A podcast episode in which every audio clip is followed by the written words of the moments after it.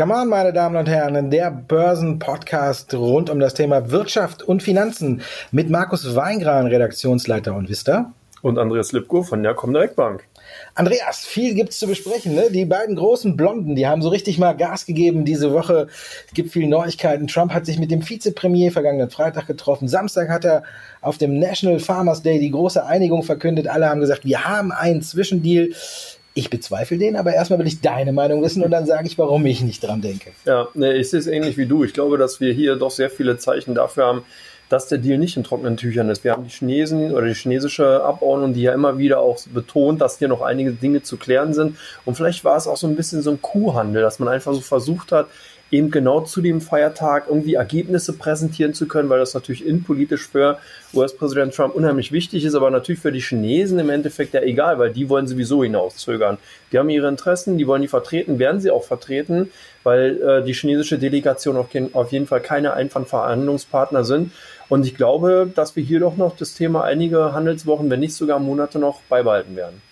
Ja, glaube ich auch. Ich glaube, äh, der Donald, der hat äh, seine Farmer schön wie die Kühe mit einer Nase durch den Ring geführt. Ich glaube auch, der hat mit dem Vizepremier irgendwie besprochen, ja, okay, ihr kauft wieder was und alles gut, aber die haben nichts Konkretes abgeschlossen. Hat Bloomberg ja jetzt auch berichtet, die haben gesagt, es gibt weder Zeitraum äh, noch eine Summe, aber Trump ist ja nach vorne geprescht am, am National Farmers Day und hat eben gesagt, äh, im Zeitraum von gut zwei Jahren 40 bis 50 Milliarden Dollar Agrarprodukte. Der hat kurz zurückgerechnet, 2017 da haben sie nämlich auch für 40 Milliarden gekauft, die Chinesen. Und dann hat er gedacht, okay, wenn wir jetzt wieder auf den normalen Zustand zurückkommen, dann wird es irgendwo auch in dem Bereich liegen. Also gehe ich mal raus ohne Abkommen, aber erzähle den Leuten, ich habe eins und sag äh, den, äh, den Bauern hat er auch gesagt, ihr müsst euch größere ja. Traktoren kaufen. Das war ja für mich äh, phänomenal, dass er da auch noch gesagt hat, kauft euch größere Traktor, Traktoren. China wird bestellen, also super gemacht vom Donald. Wahlkampf weil eben der nächste National Farmers Day ist eben nach der Präsidentschaftswahl. Ne? Die wollten da was machen. Für mich ein reiner äh, Wahlkampfdeal, der eigentlich keiner ist. Und da müssen wir tatsächlich jetzt vorsichtiger wieder sein. Ich denke, da kommt noch der große Knall, vor allen Dingen, weil auch Trump nicht die Dezemberzölle zurückgenommen hat. Ich glaube, also ein kleiner Deal war, ihr verzichtet auf die Zölle und wir kaufen wieder. Und das war so die grobe Absprache. Aber Trump hat sich dann gedacht, okay, da verzichten wir auf die Oktoberzölle, aber für äh, Dezember lassen wir mal äh, den Druck hoch und nehmen die nicht weg. Und da äh, wehrt sich jetzt China gegen. Also ich denke auch, da wird noch einiges kommen. Genau wie beim Brexit. Ne? Johnson heute großartig ja. getwittert, juhu, wir haben einen Deal und alles. Und äh, ja, auf der Insel freuen sie sich schon wieder auf die Abstimmung und wollen wieder alles zunichte machen. Ne? Also Brexit, Hickhack ist äh, einfach phänomenal. Sehe ich genauso wie du. Im Endeffekt ganz interessant, weil wir außenpolitisch, Juncker stellt sich halt auch hin und sagt natürlich, wir haben den Deal, es gibt überhaupt keine äh, kein Anlass mehr in irgendeiner Form danach zu verhandeln, den äh, soweit ist es abgesegnet, aber innenpolitisch wird es jetzt nämlich sehr, sehr brisant und du hast ja auch bereits schon in dem letzten Podcast hier auf dem Börsentag in Berlin gesagt, jetzt wird es halt spannend, jetzt muss nämlich Johnson wirklich eventuell ein paar Winkelzüge schlagen, um eben seine innenpolitischen äh, Gegner, die er ja hat, ein Stück weit auch vielleicht ausboten zu können, um eben genau in der Timeline zu bleiben. Vielleicht wird der Vertrag einfach unterschrieben, ohne dass man das Unterhaus fragt. Wäre natürlich erstmal ein Eklat, das ist vollkommen richtig, aber er ist Geschäftsführer sozusagen der Regierung. Er kann auch erstmal machen, was er will. Und man hat ja auch vorher schon ge ge gehört, dass er ja auch bereit war, No-Deal-Brexit zu machen, obwohl der ja eigentlich auch ausgeschlossen. Von daher äh, ich denke, hier wird es auch nochmal richtig heiß und spannend werden, vor allen Dingen jetzt am Wochenende. Äh, DOP hat ja bereits schon gesagt, dass man nicht zustimmen wird. Also sicherlich sind da auch noch sehr, sehr viele Möglichkeiten gegeben. Oder was sagst du dazu? Ja, das ist einfach, da muss man sagen, es wird ein heißer Fight auf der Insel am Samstag. Ne? Du hast es schon angesprochen, Labour und äh, DUP haben gesagt, sie werden dem nicht zustimmen. Aber auf der anderen Seite muss man ja sagen, wenn äh, Johnson jetzt diesen Deal unterzeichnet, verstößt er ja nicht gegen das Gesetz, was sie beschlossen haben. Mhm. Er würde ja austreten mit einem Deal. Er darf ja nur nicht austreten ohne Deal. Das hat das Gesetz besagt. So, dann würde er mit Deal austreten, würde gegen dieses Gesetz nicht verstoßen. Und da muss man mal gucken, was dann kommt, äh, wenn er den Deal abschließt, ohne das Unterhaus abstimmen zu lassen oder gegen die Abstimmung des Unterhauses. Ja, was bleibt dann? Äh, dann kommt er eigentlich genau das, was er will. Für ihn ist es eigentlich genial, weil dann muss ja eigentlich die Opposition sagen, okay, äh, Unterhaus übergangen, wir stellen Misstrauensvotum, mit dem genau. Mann kann man nicht mehr arbeiten und dann hat er seine Neuwahlen. Also im Grunde genommen läuft für Johnson, muss man jetzt sagen, Hut ab, alles schön ausmanövriert und so kommt er auch noch aus der Nummer raus, dass er nicht gegen dieses Gesetz verstößt. Vielleicht ein schöner Winkelzug, der, äh, ja, ich habe es vorhin auch äh, schon äh, gesagt, im Grunde genommen ist es für die EU eigentlich und für alle anderen gut. Man hat diesen Deal, nun kann äh, dann ist die Frage, die müssen dann auf der Insel erstmal zurechtkommen, wie, wie, sie da wieder rauskommen, ob sie überhaupt raus wollen und alles. Aber für die EU ist es gut, wenn Johnson so vorgeht. Äh, für die Demokratie auf der Insel ist es natürlich dann zweitrangig ne? oder natürlich nicht so gut. Ne? Und jetzt äh, habe ich noch eine Frage übernommen, die wir bei der letzten Woche schon hatten, die wir eigentlich jetzt auch ein bisschen besser beantworten können. Die Quartalsberichtssaison ist mit den Banken gestartet und die Angst ist natürlich groß, ähm, dass der, der Handelsstreit tiefe Spuren hinterlässt. Ich kann bis jetzt keine so richtig finden. Du? Nee, geht mir genauso. Ich finde es auch interessant. Ihr habt, glaube ich, eine Erhebung gemacht oder äh, du jetzt auch in den letzten äh, Tagen dahingehend von den 35 berichteten Unternehmen 29 überrascht, ähm, also positiv überrascht. Und das finde ich eigentlich auch sehr interessant dabei, ähm, weil es auch aufzeigt, dass im Endeffekt im Vorfeld schon die Erwartungen sehr, sehr niedrig waren, die jetzt überboten werden. Und es eigentlich auch ein gutes Signal dahingehend ist, dass jetzt eben keine Bremsspuren zu sehen, zu sehen sind. Und äh, aber ich denke mal, man muss schon schauen, Alcoa und äh, die großen Old Economy Werte kommen ja erst noch und die sind ja eigentlich wirklich eher auch davon dann betroffen, so bei diesen also gut Finanzwerten, bei den Banken, da sieht man das ja im Endeffekt, also sieht man es ja nicht so, da spielen ja ganz andere äh, Sachlagen oder Aspekte eine Rolle und bei den Technologiewerten äh, ebenfalls nicht. Da kommen wir nachher nochmal drauf auf einen deiner Lieblingsunternehmen. ja, ähm, nee, aber insgesamt ja, wird man halt sehen, äh, wie sich es weiter darstellt. Aber ich bin auch überrascht, dass man da eigentlich verhaltensmäßig, verhaltensmäßig wenig sieht, ja. Ja, bis jetzt, äh, ich habe mir das nicht selber recherchiert, ich habe mir das bei CNBC geholt. Die haben die Arbeit für mich gemacht, ich habe die dann nur durchgeleitet, aber habe auch geschrieben, dass ich daher habe. Und äh, ja, wie gesagt, die, Handel, äh, die Berichtssaison ist eigentlich gut angelaufen, wenn man auch auf die Banken guckt, da hatte man ja auch Schlimmeres erwartet nach den Zinssenkungen, aber man muss sagen, es geht so, selbst bei bei äh, JP Morgan hat man gesehen, das Investmentgeschäft läuft wieder. Das war ja auch einer der wesentlichen Punkte, die äh, zum Halbjahr ja angeprangert wurden, dass überall das Investmentgeschäft nicht läuft. Also man muss sagen, wir sind gut in die Quartalsberichtssaison reingekommen. Besser als ich mir gewünscht habe, weil wenn man guckt, ich habe ja über meine Mahlzeitsendung darauf gewettet, dass Netflix bei den Zahlen enttäuscht und habe einen Schein genommen und bin damit auf die Norsen gefallen. Von daher ist es nicht äh, ist man gut gestartet. Netflix auch ein Beispiel dafür. Der Gewinn äh, je Aktie liegt deutlich über den Erwartungen. Umsatz ungefähr auf äh, im Rahmen der Erwartungen und die Abonnentenzahlen waren höher. Also auch da läuft und man muss sagen, ja, Rezessionsängste keine Spur. Aber ich glaube aber auch, dass die, äh, dass die Amerikaner einfach cleverer sind. Also da ist es, äh, glaube ich, äh, das ist so typisch deutsch. Ne? Hier ist irgendwie kein richtiges Zusammenspiel zwischen Analysten und Unternehmen, sollte ja auch eigentlich nicht sein. Aber ich glaube, dass die in Amerika damit besser umgehen können, dass sie es besser timen können, dass auch die Analysten schneller sehen und die Messlatte auch ein bisschen tiefer legen. Und deswegen kommt man auch immer zu so Zahlen, dass viele die Erwartungen übertreffen. Wenn ich jetzt gucke, zum Beispiel Klöckner und Co. zum dritten Mal hintereinander eine Gewinnwarnung. Da fragt man sich manchmal, wer sitzt denn da am, am Hebel und plant? Ne? Ich meine, dass die Stahlpreise fallen oder irgendwas ist ja auch nicht erst seit gestern und dann muss man drei Gewinnwarnungen lassen. Daimler hat auch schon dreimal äh, Gewinn, der, den Gewinn nach unten geschraubt oder die Prognosen nach unten geschraubt. Also da muss man sich schon fragen, wie clever ist das? Dann lege ich mir doch, und das sind die Amerikaner halt clever eben. Ne? Die legen dann die Messlatte so weit nach unten, dass sie dann die nächsten zwei Quartale wieder übertreffen können. Die haben da nur einen Schreck drin, aber bei uns gibt's hier drei Schrecken, ne? weil man immer nicht äh, sagt, okay, dann gehe ich halt ganz nach unten. Ich glaube, da sind die ein bisschen cleverer. Deswegen auch immer, wenn man denkt, die Quartalsberichtssaison muss verheerend werden, ist ja in Amerika eigentlich immer eine Überraschung, weil sie alle immer irgendwie ein bisschen besser sind als erwartet. Also das machen die auch schon ganz clever, muss man sagen. Oder die sind halt einfach auch planungssicherer. Das muss man vielleicht dann auch andersrum sagen und nicht irgendwie als Trickserei hinstellen, sondern die sind halt einfach da ja gut, genau. Der US-Markt ist ja auch wesentlich größer, viel mehr Banken, mehr Unternehmen. Guck mal, der S&P 500 hat 500 Unternehmen, DAX im Endeffekt nur 30.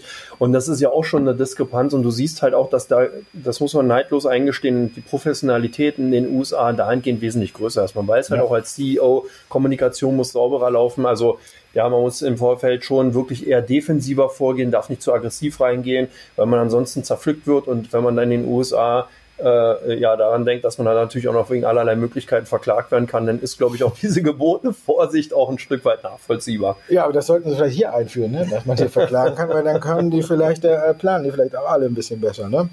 Aber das war Teil 1, meine Damen und Herren, das allgemeine Marktgeschehen. Der DAX ist gut unterwegs, aber ich finde, man muss wieder vorsichtig oder vorsichtiger werden. Ich denke, der Handelsstreit, der kann jederzeit wieder eskalieren und dann sehen wir wieder einen schönen Peak nach unten, oder?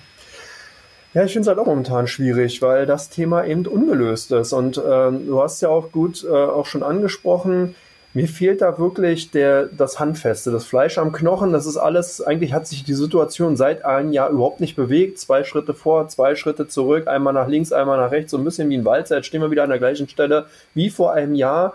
Ähm, ich finde es auch sehr, sehr unbefriedigend und äh, ich finde es auch momentan schwierig, weil selbst in der nächsten Woche würde jetzt ein Tweet von der falschen Person reichen, um das, was wir jetzt momentan gesehen haben, komplett zu zerstören. Der DAX könnte abtauchen, 400, 500 Punkte wären dann gar nichts. Und das ist natürlich auch ein Stück weit nicht wirklich hilfreich für die Aktienkultur, die sich ja hoffentlich so ein bisschen auch in den letzten Jahren weiterentwickelt hat und äh, kann natürlich auch viele Neuinvestoren, Neuakteure in den Märkten auch ein Stück weit verschrecken, weil man mit dieser Situation einfach nicht umgehen kann. Und das dahingehend finde ich es halt ein bisschen schade ich weiß nicht mehr genau, wo ich es gelesen habe, aber dieser Satz war sehr prägnant für mich und den finde ich, der äh, stellt sich jetzt hier auch wieder unter Beweis. Da hat jemand gesagt, äh, nicht der Handelsstreit ist das eigentliche Problem für die Märkte, sondern die Unberechenbarkeit von Donald Trump. Und das finde ich, äh, zeigt dieses Beispiel wieder. Man hat auch gesagt, wie du richtig sagst, erst wenn er nach draußen geht und sagt, ich habe hier einen unterschriebenen Vertrag, da steht drin, sie kaufen für 45 Milliarden US-Dollar Agrarprodukte und das von 19, 2020 bis 2022 und da, wenn da vom Xi Jinping und vom Trumpy die Unterschrift drunter ist, dann glaube ich wirklich, dass ein Zwischendeal gemacht ist. Aber ansonsten glaube ich es nicht. Wir sehen ja auch heute wieder, sie erhöhen den Druck wieder. Es ist Geld eingefroren worden. Jetzt sind neue äh, Hemmschwellen für Diplomaten, die rüberkommen. Die müssen ihre, ihre Gespräche anmelden und genehmigen lassen. Also wir sehen, die USA erhöht den Druck. Das mache ich eigentlich nicht, wenn ich einen Deal habe, wo ich erstmal sage, okay, damit bin ich zufrieden. Das heißt, bei dem Großen und Ganzen, was Trump will, ist China nach wie vor hart geblieben. Da wird er nicht hinkommen. Und jetzt fängt er wieder an zu stänkern. Und wie du sagst, der Tweet, der liegt fast förmlich schon in der Luft. Ja. Also, meine Damen und Herren, von daher ist Vorsicht geboten und wir kommen zu Ihren Fragen. Und wir fangen an in der Schweiz heute. Roche, erneute Prognoseanhebung, läuft ja eigentlich sehr gut bei den Schweizern. Geht es auch so weiter? Ja, ich finde Roche ganz interessant dahingehend, weil es ihm als großes Pharmaunternehmen wirklich geschafft hat, hier weitere äh, drei wichtige Medikamente im Bereich von Immuntherapie, Krebsheilung ähm, und eben äh, oder beziehungsweise Krebstherapie und Multiple Sklerose sich so zu positionieren, dass man eben hier drei Blockbuster in der Pipeline hat. Bei den großen Pharmaunternehmen ist halt immer die Schwierigkeit, man, es äh, wird ein Blockbuster entwickelt, dann kommen sofort Generika, also Nachahmerhersteller daher kopieren das äh, äh, Präparat oder das Medikament und verkaufen es günstiger. Das ist natürlich dann so ein, ein Stück weit das Unternehmen gekniffen, äh, was die ganzen Forschungskosten hat und muss sich dann mit der Konkurrenz sozusagen auseinandersetzen.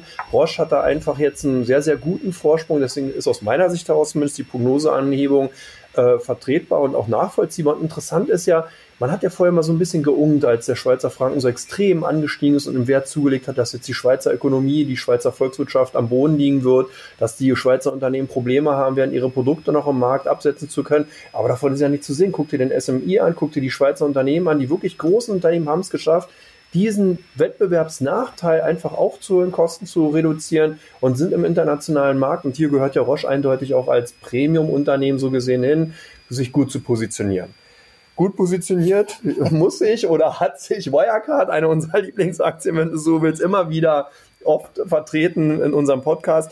Jetzt gab es wieder eine Attacke. Financial Times hat sozusagen die Pferde gesattelt und ist drauf losgeritten. Ja, wie geht's weiter? Was passiert, Markus? Was passiert mit Wirecard?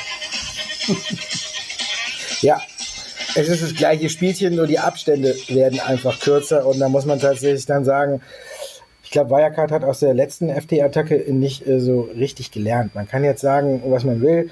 Ähm, sie haben es nicht geschafft, das abzustellen und äh, jetzt sind es neue Vorwürfe, ob es in Irland ist oder dass äh, Unregelmäßigkeiten vorliegen, dass äh, Umsätze ausgewiesen werden, die gar nicht da sind. Dieses Problem wird bei Wirecard immer auftauchen, solange sie nicht irgendwie explizit dagegen vorgeben. Und wir sehen es ja jetzt auch schon wieder. Eigentlich hat äh, Max Braun äh, Dementi geschrieben lassen. Acht Punkte hat er angeführt, warum das alles nicht passt. Und jetzt ist er im Grunde genommen wieder zur Tagesordnung übergegangen. Die Angriffe, mag es eine Short-Attacke sein oder nicht, ist, ist ja die Frage, wie positioniere ich mich, wie stelle ich mich da? Und da ist ja, der, finde ich jetzt mittlerweile der Knackpunkt bei Wirecard angelangt. Wie stelle ich mich da? Warum kann ich es nicht verhindern, für solche Attacken äh, gefeit zu sein? Warum kann ich das Vertrauen der Anleger nicht so gewinnen, dass sie es gar nicht beeindruckt? Auch davor, 2016, die Attacke von Zatara, war eine Analyse aus, was keiner kannte, hat eine Hochglanzbroschüre rausgebracht oder irgendwas und äh, dann hat äh, haben wir alle Leute sind in Scharen geflogen, geflohen, obwohl man ja wusste, es war eine Short-Attacke, hinten stand drin, wir sind übrigens Short investiert. Also von daher, da kommt auch äh, der Wookie nicht mit und ähm, ich weiß nicht, also für mich ist das einfach ein Fehler vom Wirecard, dass man hier nicht mehr Transparenz schafft. Und gerade diese Attacken, die immer häufiger werden, auch wenn Wirecard das vielleicht in ein zwei, drei, vier, fünf Monaten die Scharte wieder ausgebügelt hat, die macht äh, die Aktie als DAX-Titel uninteressant für große Kapitalsammelstellen. Die können sich einfach Sonnenrisiko in ihren Portfolios einfach gar nicht leisten. Auch egal, ob äh, die Geschäfte brummen, ob die, die Geschäftsentwicklung stimmt und alles, das mag ja alles sein, aber trotzdem durch diese Attacken können sich große Kapitalsammelstellen so eine Aktie gar nicht erlauben. Also Rückschläge, da kriegt man ja direkt eins auf den Deckel. Von daher, solange Wirecard nicht irgendwie hundertprozentige Transparenz schafft und das werden sie wohl nicht machen, sie sind wieder zur Tagesordnung übergegangen, verlieren, glaube ich, auch langsam die Anleger die Lust, weil es ja eine, eine Nervenprobe, ein ewiges Rauf und Ab. Jetzt sehen wir auch wieder, die Aktie muss gucken, dass sie sich überhaupt wieder auf den Stand erholt vor diesem Artikel. Das dauert jetzt auch schon länger als beim letzten Mal und äh, von daher weiß ich nicht. Es ist eine hundertprozentige Nervenfrage. Ich denke einfach, es läuft eigentlich ganz gut bei Wirecard, wenn man, aber man kann halt eben nur dem Vorstand und den Zahlen, die er veröffentlicht, glauben und mehr kann man finde ich, wenn man versucht es zu analysieren, kann man nicht mehr rausziehen. Also es ist eine reine Vertrauensfrage. Und von daher muss da jeder selber wissen, ob er dieses Risiko eingehen will. Aber ich glaube, dass immer mehr Anleger, auch Privatanleger, den Kaffee aufhaben und äh, keine Lust mehr haben auf dieses Auf und Ab, weil die Artikel ja jetzt auch in, schnellerer, äh, ab, in schnelleren Abständen folgen. Von daher denke ich, muss man jetzt nicht mehr so weit oben auf die Watchlist setzen, obwohl ja die Kursziele immer noch bei 230 Euro liegen. Wenn wir überlegen, wir sind jetzt bei 128 Euro oder unter, unter, unter 120 Euro. Also sind ja über 100 Prozent Steigerung noch drin, wenn man die höchsten Kursziele nimmt. Aber auf dem Weg dahin wird wahrscheinlich nochmal der eine oder andere FT-Artikel kommen, ne, der das wieder zunichte macht. Bei der Lufthansa hält sich auch wieder so ein bisschen auf. Ne? Die Ölpreise sind zwar immer noch ein Belastungsfaktor, aber man will sich an Alitalia beteiligen und jetzt äh, kann auch die Schweizer Tochter wieder fliegen, was die Aktie ja auch äh, am Donnerstag äh, nach oben getrieben hat. Also für dich wieder bessere Aussichten?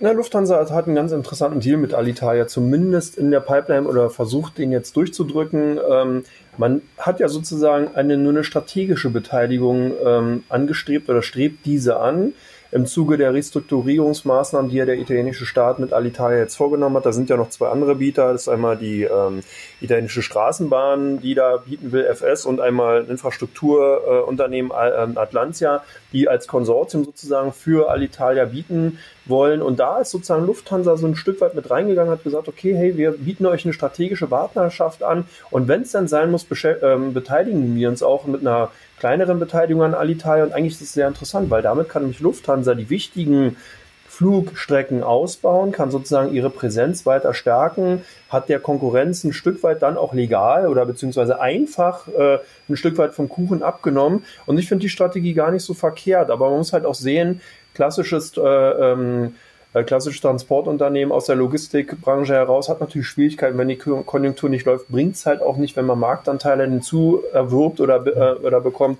weil man einfach dann natürlich die Margen auch nicht hat, dann bleiben halt die Aufträge zurück und das Lufthansa ein Stück weit auch einfach mitten genau in dieser ganzen Gemengelage drin. Es ist nicht klar, wie wird sich die Konjunktur in Europa weiterentwickeln. Von daher denke ich mal, der Schachzug insgesamt mit Alitalia oder rum, rund um Alitalia interessant. Aber die Aktien an sich sehe ich jetzt wirklich noch nicht wirklich als Must-Have, sondern eher auch gucken, sehen, wenn sich die Konjunktur erholt in Europa, dann soll, können, kann man sich die Aktien wieder ins Depot legen. Momentan sehe ich einfach noch zu viele Risiken da drin. Risiken, Nell, auch mit Risiken behaftet, aber auch sehr, sehr viele Chancen. Markus, wir haben ja diese Aktie auch öfters mal in dem Podcast. Ein super tolles, spannendes Thema, Brennstoffzellen, Wasserstoff und so weiter. Das ist ja wirklich ein, auch jetzt ein Thema, was endlich in der deutschen Politik angekommen ist. Trotzdem kommt die Aktie nicht vom Fleck. Ist das für dich ein Warnzeichen? Ich muss sagen, ein kleines schon, dass sie da so nicht so richtig mal äh, vom Fleck kommt. Das ist halt das andere in der Branche äh, mit äh, zum Beispiel ITM Power oder irgendwas geht mit Linde zusammen. Dann haben wir äh, PowerCell Kooperation mit Bosch und es gibt viele Beispiele, wo man sagen kann, äh, okay, die sind da alle da mit dabei und äh, liefern. Also auch äh, PowerCell hat geliefert. Für mich, wenn ich jetzt äh, mich entscheiden müsste, welchen Wert ich mir ganz oben auf die Watchlist setzen würde, würde ich PowerCell nehmen, weil da einfach alles stimmt. Da hatten wir jetzt zwei Folgebestellungen und Aufträge sind reingekommen und Prestigeprojekte. Und da muss man sagen, ähm, das ist das, was so ein bisschen bei Nell fehlt. Also die haben einfach jetzt in der letzten Zeit keinen Auftrag mehr vermelden können. Also wenn da neue Fantasie wirklich reinkommen soll, dann muss auch äh, das ein bisschen Futter haben. Ich brauche was, was meine Fantasie anregt. Das sieht man ja gerade aktuell nicht. Wir sind in diesem H2Bus-Konsortium, wo auch Ballet Power mit drin ist und Ride Bus, die waren pleite oder sind pleite. Da hat sich jetzt ein äh, Unternehmer auf der Insel gefunden, der die aufkauft. Also das Projekt geht weiter, das Projekt ist gut, auch äh, hört sich vielversprechend an. Man will ganz London äh, mit den äh, Ride Bus macht diese äh, roten Doppeldeckerbusse und die will man alle komplett auf Wasserstoff um umstellen und von quasi von diesem Standpunkt aus ganz Europa äh, mit Wasserstoffbus angetriebenen Bussen überschwemmen. Hört sich alles super an, aber es kommt halt irgendwie aktuell nichts bei rum. Es ist ein, gutes, ein guter Plan, der aber noch nicht unterfüttert ist. Es gibt kein Auto dazu, es gibt alles, muss alles noch gemacht werden. Es ist ein, ist ein spannendes Feld. Die Kanzlerin hat es, wie du gesagt hast, aufgegriffen, hat gesagt, äh, vielleicht der aussichtsreichste äh, Energieträger der Zukunft, hat sie selber gesagt, hat natürlich die Branche auch erfreut, beflügelt, aber Nee, ist so der Einzige, der irgendwie da nicht mit Aufträgen so richtig hinterherkommt. Und da müssen wir jetzt mal gucken. Problematisch auch, was ich auch immer gerne sage, ist halt eben, das Feld ist ein bisschen kleiner für den Wasserstoff. Ich denke, dass die ihre wirklich ihren Erfolg feiern bei den Bussen, wie wir gerade gesagt haben, das H2-Bus, bei schweren äh, Nutzfahrzeugen, bei Schiffen oder vielleicht auch bei Flugzeugen, muss man gucken. Aber das ist ja auf dem Pkw-Markt, da sehe ich die Fantasie erstmal nicht. Die müssen halt, Wasserstoff muss diesen Umweg gehen. Jetzt hat sich Daimler auch äh, die Woche auch komplett auf Elektromobilität erstmal festgelegt. Damit haben wir den nächsten großen Autobauer, der sagt, okay, ich nehme die Batterie und nicht die, Wasser, die Brennstoffzelle. Das nimmt also, ist so ein kleiner Hemmschuh. Also Wasserstoff muss wirklich einen Umweg gehen, um sie dann irgendwann in Konkurrenz gegen die Batterie zu treten. Und wie gesagt, bei Nell fehlt mir einfach aktuell die Fantasie und das ist ähnlich wie bei Wirecard. Wenn man sich den Kursverlauf anguckt äh, und jetzt die aktuelle Attacke rauslässt, hatten beide fast gleichzeitig ein Problem. Das war die F bei Wirecard die FT-Attacke am Anfang des Jahres und bei Nell war es eben die Explosion an der Wasserstofftankstelle und seitdem kommt die Aktie auch, ist ein Seitwärtstrend eingebogen. Es gibt keine neue Fantasie. Das Vertrauen ist vielleicht auch noch nicht mehr zu 100 Prozent da wegen dieses Unfalls eben. Und solange da jetzt nichts wirklich kommt, was die Aktie beflügelt, würde ich sie auf die Watchlist ein Stück weiter nach unten setzen. Autobauer sind wir noch. ACE Absatzzahlen, ACEA muss man ja sagen, haben wir gesehen. Ne? Ähm, ich habe geschrieben, VW glänzt, Daimler überzeugt und äh, BMW schwächelt, muss man ja. sagen. Ne? Wenn man sich die Zahlen anguckt, ich glaube, VW war um die 17 Prozent im Vergleich zum Vorjahr gesteigert, Daimler war noch bei 7. Und jetzt haben wir alle gesagt, die Zahlen kann man gar nicht bemessen, weil das letzte Halbjahr oder der Vergleichszeitraum war so schlecht, dass man die Zahlen nicht überbewerten sollte. Und dann kommt BMW daher und hatte noch nicht mal eine Steigerung geschafft. Das ist für dich ein Warnsignal? Na, zumindest zeigt es das, äh, also klar, wir haben zwei Effekte. Wir haben einmal den Basiseffekt aus den ganzen Skandalen, Skandelchen aus dem letzten Jahr heraus und wir haben natürlich ähm, ein Stück weit auch jetzt noch einen Effekt, der einfach dadurch kommt, dass Volkswagen eine ganz klare Strategie hat. Man hat sich auf E-Mobility eingeschossen, man sagt dem Kunden auch, wo die Fahrt wirklich zukünftig hingehen wird. Das haben so Daimler, BMW ein Stück weit einfach verpennt. Und jetzt müssen sie die Quittung auch tragen. Ich sehe es auch so, dass momentan BMW von den drei Autobauern einfach sich am schlechtesten positioniert hat.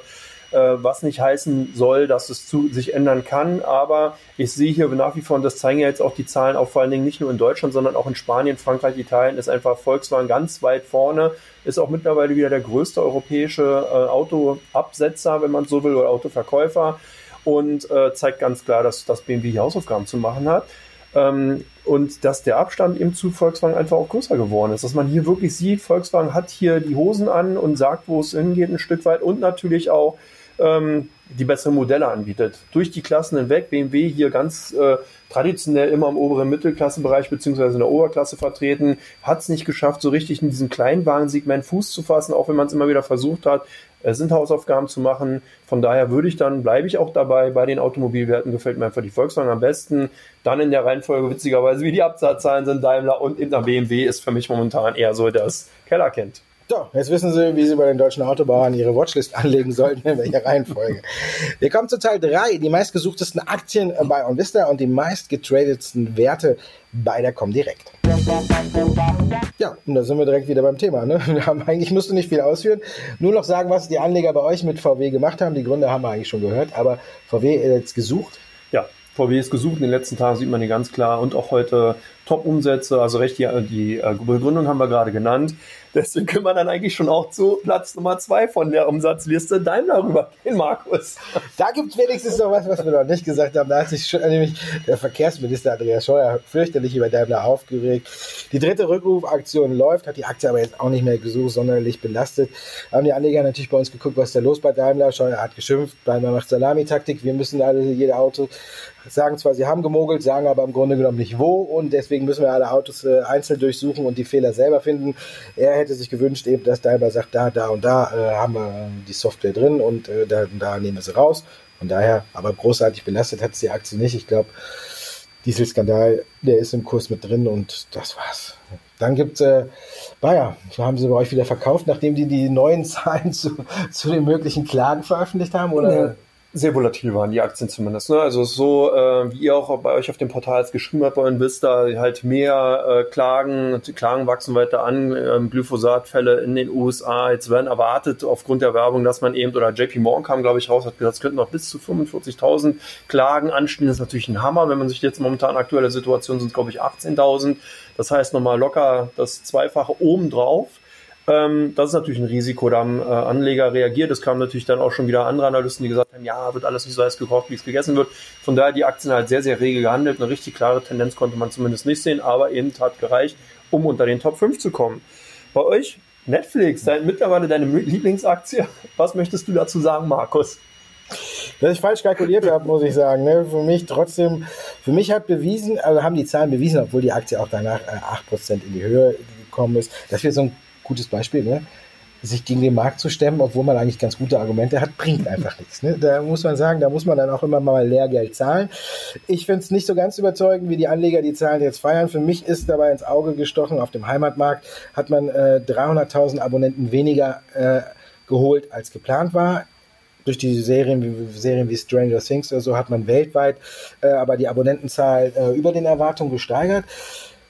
Vielleicht auch ein bisschen daher geschuldet, dass ich glaube ich hier in Deutschland oder irgendwo äh, nicht viele mit Apple TV oder Apple TV vielleicht, aber eben nicht mit Disney Plus oder so beschäftigen, weil es hier einfach auch später auf den Markt kommt oder sonst was. Aber auf dem Heimatmarkt eben 300.000 Abonnenten weniger ist für mich eine Hausnummer. Aber der Markt hat recht. Der Gewinn die Aktie lag über den Erwartungen. Äh, Umsatz ist in etwa auf den Erwartungen gewesen, minimal drunter und von daher muss man sagen, ja, die Zahlen haben die Anleger überzeugt und damit haben die Leute recht und deswegen haben wir uns alle geguckt Warum? Und man muss sagen, okay, da hat der Weingart Unrecht und der Markt hat recht. So ist es. Dann haben wir noch Noah 3, Noah Nokia. 3, Nokia ist das, ne? da gab es auch Zahlen? Oder was machen wir? Nee, Zahlen gab es nicht, aber Nokia äh, ist bei uns in ausländischen Titeln auch unter den Top 5 gelandet. Ja, da musste ich auch erstmal gucken, weil ich mich auch gedacht hatte, Zahlen sind ja eigentlich noch nicht da. Aber ganz interessant ist, die US-Regierung hat nutzt natürlich die momentane Situation, um Netzwerkausrüster wie Ericsson und Nokia eventuell finanziell zu unterstützen, um eine Phalanx oder eine Gegenseite gegen Huawei aufbauen zu können. Das fand ich ganz interessant. Ist auch nicht spurlos an den Kursen beziehungsweise auch bei den Analysten nicht vorbeigegangen, weil die natürlich prompt reagiert haben. Heute ein Analyst bei Goldman Sachs, der rauskam, hey, Netzwerkausrüster könnten jetzt interessant werden, nicht nur eben wegen dieser Problematik Unterstützung äh, Huawei und US-Regierung, sondern eben auch, wir hatten schon mal das Thema 5G-Technologie, die jetzt kommt, das heißt, die Investoren sollen einfach auch mal ein Auge auf die Ausrüster setzen, weil eben die Telekommunikationskonzerne natürlich zukünftig neue Technologien brauchen. Die werden von Nokia, man will es gar nicht glauben, wenn man an die alten Klapphandys denkt, äh, eben auch noch hergestellt. Von daher hier den Call eben von Goldman in Richtung Ericsson und das hat ein Stück weit auch auf Nokia zurückgestanden und demzufolge die Aktien heute gesucht und auch gut im Plus. Deswegen Ericsson hat heute Zahlen gebracht. Genau. Ja, so sieht's aus. Das war mal eine Verwechslung.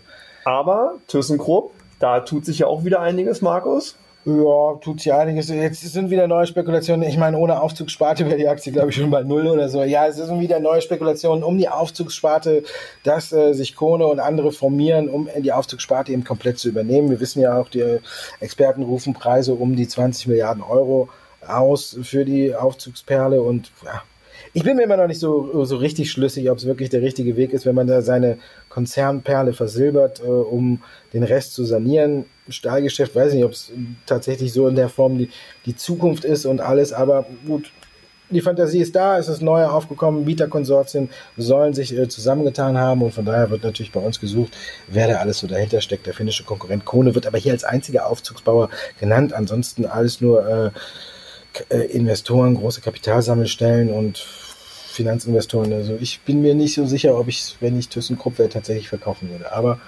ich bin nicht die neue Chefin, von daher kann ja auch, gilt auch hier, was der Weinrand denkt, ist egal, genau wie bei den Zahlen von Netflix. Ja, dann haben wir noch einen kleinen Hinweis. Ne? Wir waren auf dem Börsentag in Berlin und genau. da war die Tonqualität nicht ganz so gut, aber wir wollen Sie trotzdem äh, nochmal an den ganzen Fragen teilhaben lassen, die wir da beantwortet haben. Deswegen können Sie im Anschluss jetzt hier ran, mache ich es richtig, ja, ne? 100 Prozent. Äh, nochmal reinhören. Wie gesagt, wir hatten ein kleines Problem. Wir hatten äh, einen Stecker vergessen und mussten deswegen das, den Ton über den Lautsprecher abgreifen und das ist nicht so gut geworden. Und deswegen wollten wir sie letzte Woche äh, damit verschonen. Andreas war auch krank, deswegen gab es letzte Woche keinen äh, Podcast. Die werden es an seiner Stimme hören. Also es ist nicht nur alles wegen dem Lautsprecher. Äh, Herr Lipko hatte auch äh, ein kleines Problemchen mit seiner Stimme, aber trotzdem waren wir in Berlin, haben den Podcast durchgezogen und das können Sie dann kurz nochmal reinhören, wenn Sie denn möchten. Ich darf mich bei Ihnen bedanken, dass Sie uns zugehört haben. Dankeschön bei dir, Andreas. Und Markus, vielen Dank. Nächste Woche sind wir wieder dabei. Ja. Ne? Heute war übrigens so ein kleines Novum, ne? wir, wieder. wir waren mal wieder zusammen an einem Ort. Das hat man auch gehört. Ja. Wir können zusammenreden sozusagen. Ja, wir können sofort, in einer, sofort losquatschen. Dankeschön, dass Sie dabei waren und jetzt im Anschluss eben noch kurz der, kurz ist auch gut, ne? das war eine Dreiviertelstunde, der Börsenpodcast aus Berlin.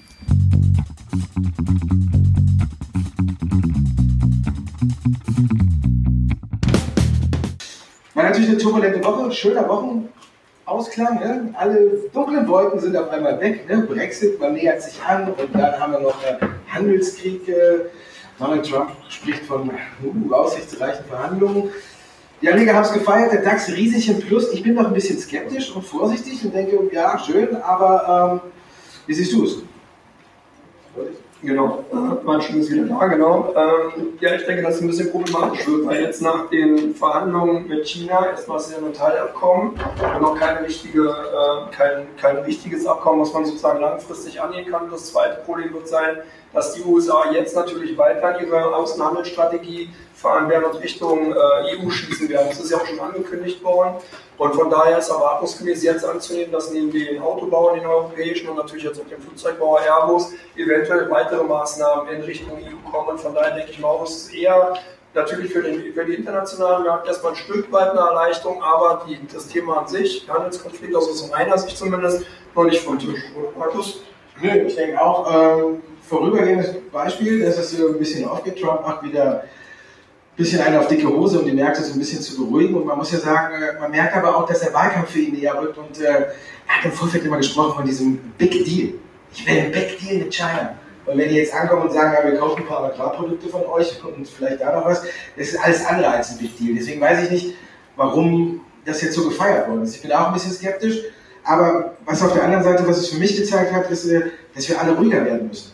Wir haben die Ausschläge gesehen der DAX unter 12.000 Punkte und alle sind ein bisschen verrückt geworden. Und auf der anderen Seite stehen wir jetzt schon wieder bei 12.500 innerhalb fast von einer Woche. Überlegen, wir sind mit 12.400 in den Oktober gegangen. Dann in der, ersten drei Handelstage im Oktober sind wir unter 12.000 gefallen. Jetzt stehen wir schon wieder bei 12.500. Ja, prima drum. Ja, also sogar fast 100 Punkte höher als vor dem, oh Gott, wir haben Rezessionsängste. Ja, das ist heißt, wenn man zu nervös wird. Unter 12.000 habe ich es damals auch im Podcast gesagt, für mich immer eine Sache, wo man sofort gucken muss, wenn man kaufen. Ich bin auch nicht überzeugt, dass es der wirkliche Great Big Deal wird. Ich denke, vielleicht ein Zwischenteil, um die Märkte zu beruhigen. Aber wenn man das Vorfeld oder die letzten Verhandlungen anguckt, da ist ja äh, Trump aufgelaufen. Da hat den ja Reporter gefragt, weil die chinesische Delegation früher abgereist ist. Und dann stand der Steve Munich neben ihm und sagte, ja, die haben die nach Hause geschickt. Und alle haben ja gedacht, die sind abgehauen, weil die sauer sind oder so, aber nee, die haben die ja nach Hause geschickt. Und da hat Trump ja noch gefragt, die kaufen da Karten oder? Und dann hat er gesagt, ja, ja, ja. Und ich meine, das ist jetzt der Deal. Für mich ist es kein Deal, es ist einfach nur so ein Trostbonbon, damit wir vielleicht äh, ruhig äh, den Jahreswechsel vollziehen können, aber ich denke, da kommt noch was nach. Na gut, ja, Produkte haben ja auch eine wesentliche Rolle gerade in den USA gespielt, weil man ja eben aus dem mittleren Westen eben sehr, sehr viele Wählerstimmen eben auch von sozusagen den Farmern bekommen hat. Deswegen ist es eigentlich schon eben auch ein sehr, sehr großes Goodie gewesen, eben in diese Richtung, du hast vollkommen recht. Nächstes Jahr es war ja in den USA, Trump hat also sozusagen jetzt erstmal versucht, für sich einen Bonus einzucashen. Ich sehe es halt auch so, dass natürlich die Chinesen, und das hat man bei den Verhandlungen auch gesehen, natürlich ein Stück weit ein ganz anderes Interesse haben. Die denken viel längerfristiger als zum Beispiel die Amerikaner als die Europäer. Man hat hier so in, äh, Europa und in den USA ungefähr immer eine Sichtweise eigentlich von einer Legislaturperiode, das heißt so vier, fünf Jahre maximal. Und die Chinesen denken wirklich drei Generationen. Das ist, der, das ist der prinzipielle Unterschied dabei. Das hat man bei den äh, Verhandlungen zwischen den beiden Parteien auch ganz gut gesehen, dass dort eben die Interessen nämlich nicht auf kurzfristiger Erfolge ausgelegt waren, sondern die haben eben wirklich versucht, ihre Interessen langfristig durchzusetzen. Und wenn man es ganz ehrlich nimmt, haben sie es jetzt auch geschafft. Sie kommen ein bisschen entgegen, schicken sozusagen die Währungsreserven, die sie eh haben, wieder zurück nach Amerika, kaufen irgendwelche Agrarprodukte und haben damit sozusagen so einen, so einen kleinen Sieg für also für US-Präsident Trump äh, beigeführt damit er politisch besser dasteht.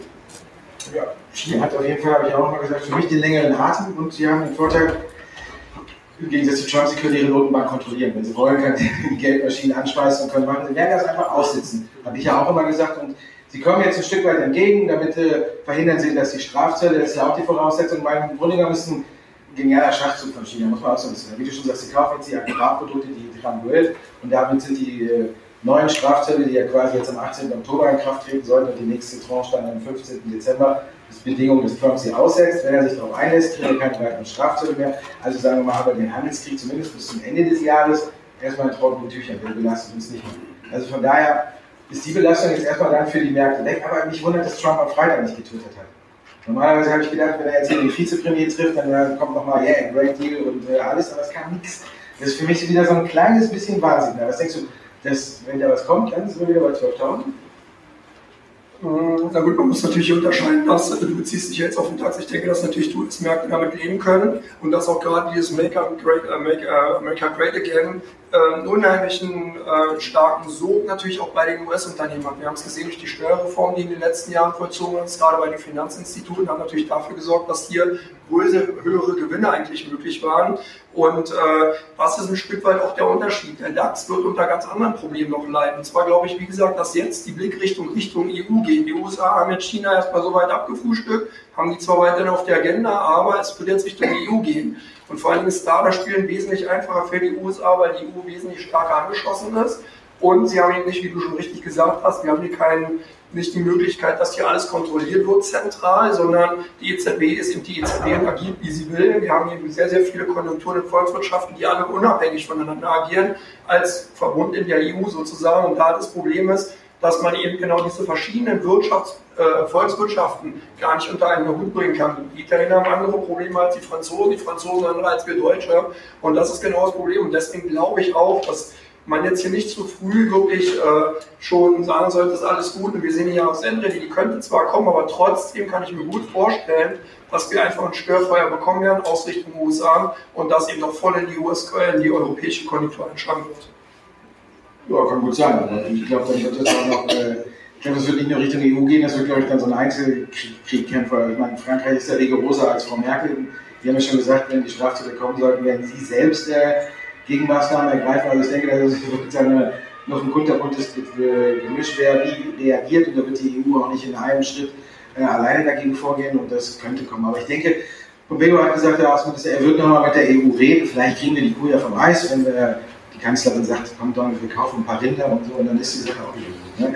Meine, hat er ja schon mit äh, England und so gemacht. Also ich denke, dass das noch nicht ganz so groß ist und wenn dann, äh, ja, du schlägst erstmal die Autobauern nieder und dann gucken wir mal weiter. Ne? Aber trotzdem, und Brexit, wir kommen beim Brexit auch ein Stück weiter. Ne? Weil Freitag war der Tag der Hoffnung. Also Annäherung im Handelsstreit und Annäherung im Brexit. Johnson hat sich mit dem äh, irischen Premier getroffen und dann hat man eine tolle Lösung vielleicht ausdiskutiert und die EU hat jetzt gesagt, äh, okay, wir verhandeln nochmal. Denkst du, da kommt jetzt was bei raus? Also ich bin da noch ein bisschen skeptisch.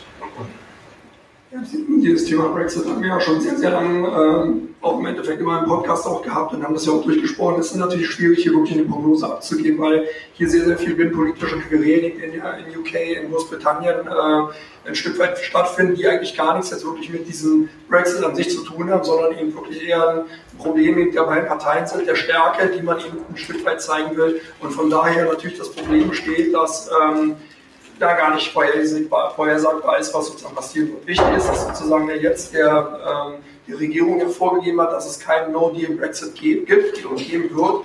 Und selbst die ganzen Winkelzüge, die Johnson dann eben vollzogen hat, denke ich, keinen Erfolg hatten. Also von daher, denke ich mal, wird das Thema, so wie es jetzt behandelt wird, ist der einzige richtige Weg. Es muss einen geordneten Abzug geben, dass man da jetzt den Irland mit ins äh, Boot nimmt und da versucht, eine Lösung zu finden, ist aus meiner Sicht konkludent. Also ich hätte jetzt auch nichts anderes erwartet sind uns ja. Ne? Also trotzdem, viele dunkle Wolken sind heller geworden über den Märkten. Jetzt kommt äh, das nächste Thema, worüber wir sprechen müssen. Am nächsten Woche wird es richtig heiß in der Quartalsberichtssaison. Da geht es in den USA los. Da sehen wir vor allem als erstes die großen Banken, wie JP Morgan oder Bank of America, alle, die mit Zahlen kommen. Die Fed hat die Zinsen gesenkt. Wir haben ja direkt einen schlechten Start. Ich denke, die Banken äh, werden da so ein bisschen unterleiden. Ne? JP Morgan hat ja schon gesagt, äh, Zinssenkung um äh, fünf, also ein großer Schritt um 50 Basispunkte kostet uns 500 Millionen und alles. Und äh, jetzt müssen wir gucken, dass vielleicht der, jetzt, äh, wie Joe Powell angedeutet hat, dass wir im Oktober, im Oktober die nächste Zinssenkung sehen. Also ich denke, die Banken werden leiden und werden nicht mehr die gewohnt so stark ins Rennen gehen. Wie denkst du? Hm, die Banken haben auch noch das Problem gehabt, dass eben der Anleihehandel relativ stark ähm, gelitten hat, auch in den letzten Quartalen wieder. Das wird sich auch nicht geändert haben. Ähm, man hier die Problematik weiter ein sehr dünnes Geschäft im Investmentbanking haben und man wird eben auch, wie du gerade schon gesagt hast, die schrumpfende äh, Zinsdifferenz, das Zinsdifferenzgeschäft, was man bisher betreiben konnte, schlägt natürlich auch ins Kontor.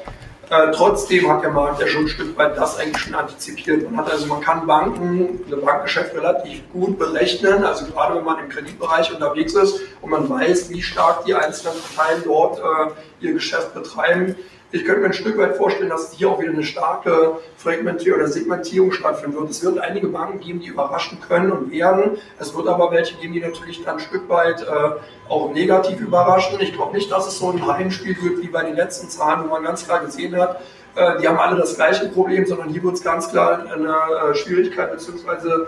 ein Punkt sein, welche Bank ist wo verortet und hat wo ihre Schwerpunkte beim operativen Geschäft und demzufolge werden sich die Quartalzahlen eben dann auch darstellen. Trotzdem werden wir so einen durchwachsenen Start sehen. Ne? Ich denke trotzdem, dass wir jetzt noch ein bisschen, also noch ein bisschen nach oben gehen und dann kommt die Fed und äh, senkt nochmal die Zinsen und dann ist die geht dann richtig los. Aber ja, ein bisschen skeptisch muss man bleiben. Vorsicht ist nach wie vor geboten. Ich würde nicht voll in den Markt einsteigen, aber ich sehe gute Chancen, dass wir jetzt gegen die Jahresende noch steigen. Hast du eine Meinung? Also auf den Lachs bezogen denke ich auch, dass man jetzt erstmal den Blick natürlich, solange jetzt nicht die politischen Probleme ähm, im Handelskonflikt zwischen USA und EU eventuell auf keinen, ähm, wird man erstmal schauen und wird zum Jahresende jetzt schon eine Erleichterungsrallye sehen. Aber wie gesagt, die äh, Möglichkeiten, dass es eben Störer gibt, dass gehen, wenn die Twitter-Tweets kommen, von US-Präsident Trump eben im Punkt äh, EU und USA äh, Handelskonflikt sollte man mit einkalkulieren. Also es muss nicht unbedingt auch hier auch wieder ein Heimspiel sein, wie wir schon bei dem Thema sind, sondern tendenziell kann es sein, dass wir natürlich tendenziell ja nach oben weiterziehen, aber hier wirklich auch mit immer mit der Vorsicht, auch mit dem Hintergedanken, dass eben doch hier politische Probleme aufkommen können. Wir haben es auch gesehen, der Nahost ist aus meiner Sicht auch noch überhaupt nicht gelöst. Es kommen immer wieder Feuer hoch und es kommen auch immer wieder Konflikte hoch, die einfach dieses Potenzial haben, dass man hier nachhaltig, zum Beispiel durch nachhaltig steigende Ölpreise, und daran haben unheimlich viele Parteien Interesse, also auch Staaten, die einfach wollen, dass der Ölpreis über 60 US-Dollar bleibt, wenn man diesen Ölpreis eigentlich auch braucht, immer die wieder dafür sorgen, dass eben der Nahosten auch als weiterer Konflikt hat zukünftig erhalten bleibt und der natürlich dann auch dafür sorgen kann, dass ein Stück weit dann eben die Feierlaune, wenn man eben eine Jahresendrallye bekommt, ausgenutzt werden kann. Ja, ich glaube, wir können ein bisschen bis zum Jahresende feiern und so eine kurze Rückschläge sollten immer genutzt werden, wie wir jetzt auch gesehen haben, der unter 12.000 wieder irgendwo zugegriffen hat. Der kann jetzt auch wieder groß grinsen. Also von daher werden Sie nicht zu nervös und äh, bleiben Sie ganz locker. Es sind immer schnelle Bewegungen mittlerweile. Ich finde, es hat sich einfach geändert im Markt. Früher hat, äh, haben solche Krisen einen schleichenden Abwärtstrend ausgelöst, der irgendwann durch ein anderes Thema dann dazu geführt hat. Da hat man den Chart wochenlang angeguckt und gesagt, oh, jetzt hier unten ist er aber gedreht und jetzt geht es langsam wieder aufwärts. Jetzt sehen wir schnelle Bewegungen nach unten sowie nach oben. Alles wird gefeiert, weil einfach so viel Geld da ist. Von daher finde ich, kann natürlich die Rückschläge geben, aber davon sollte man sich auch nicht nervös machen lassen, weil, wie wir jetzt gesehen haben, innerhalb von vier Tagen haben es wieder aufgeholt. Wer jetzt da sein Depot in der ersten Krise komplett ausgeräumt hat und jetzt bei 12,5 da steht, der muss sich ja auch wieder ärgern. Also von daher, bleiben Sie ruhig, meine Damen und Herren, ist immer alles äh, nicht so heiß gegessen, ne, wie es gekocht wird. So sieht eigentlich unser Teil 1 des Podcasts aus und im Teil 2 geht es um Ihre Fragen. Jetzt stehen wir beide zur Verfügung und äh, beantworten Fragen von Ihnen zu Aktien. Oder auch andere Fragen, die Sie haben. Sie dürfen einfach jetzt das Fingerchen heben und dann komme ich rum und Sie dürfen Ihre Frage stellen an Andreas oder mich zu Aktien oder sonst was. Haben Sie keine Hemmung? Wir beantworten alle Fragen. Da hinten geht's los. Ich höre mal. Aber das letzte Mal da hinten. Machst du zu viel ja. So, ja. Äh, ja, es gab so Meldungen, dass äh, nach dem Brexit vielleicht ganz Großbritannien eine Sonderwirtschaftszone wird. Das heißt, die äh, steuerlichen Bedingungen der Kanalinseln sozusagen sich auf äh, das gesamte Gebiet von Großbritannien. Ähm, ist das eine Befürchtung, dass die vielleicht dann auch mit Trump äh, so eine Wirtschaftsbeziehung knüpfen, wo also Europa gar keine Rolle mehr spielt und welche, ja, welche Verwerfung würde das bedeuten? Auf jeden Fall er, die zwei sehen sich ja nicht nur ähnlich, ne? die sind ja auch im Geiste eins.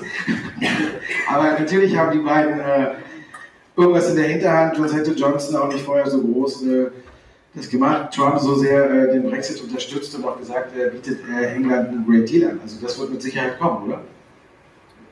Genau, das ist ja, ist ein Stück weit auch schon bekannt gegeben worden.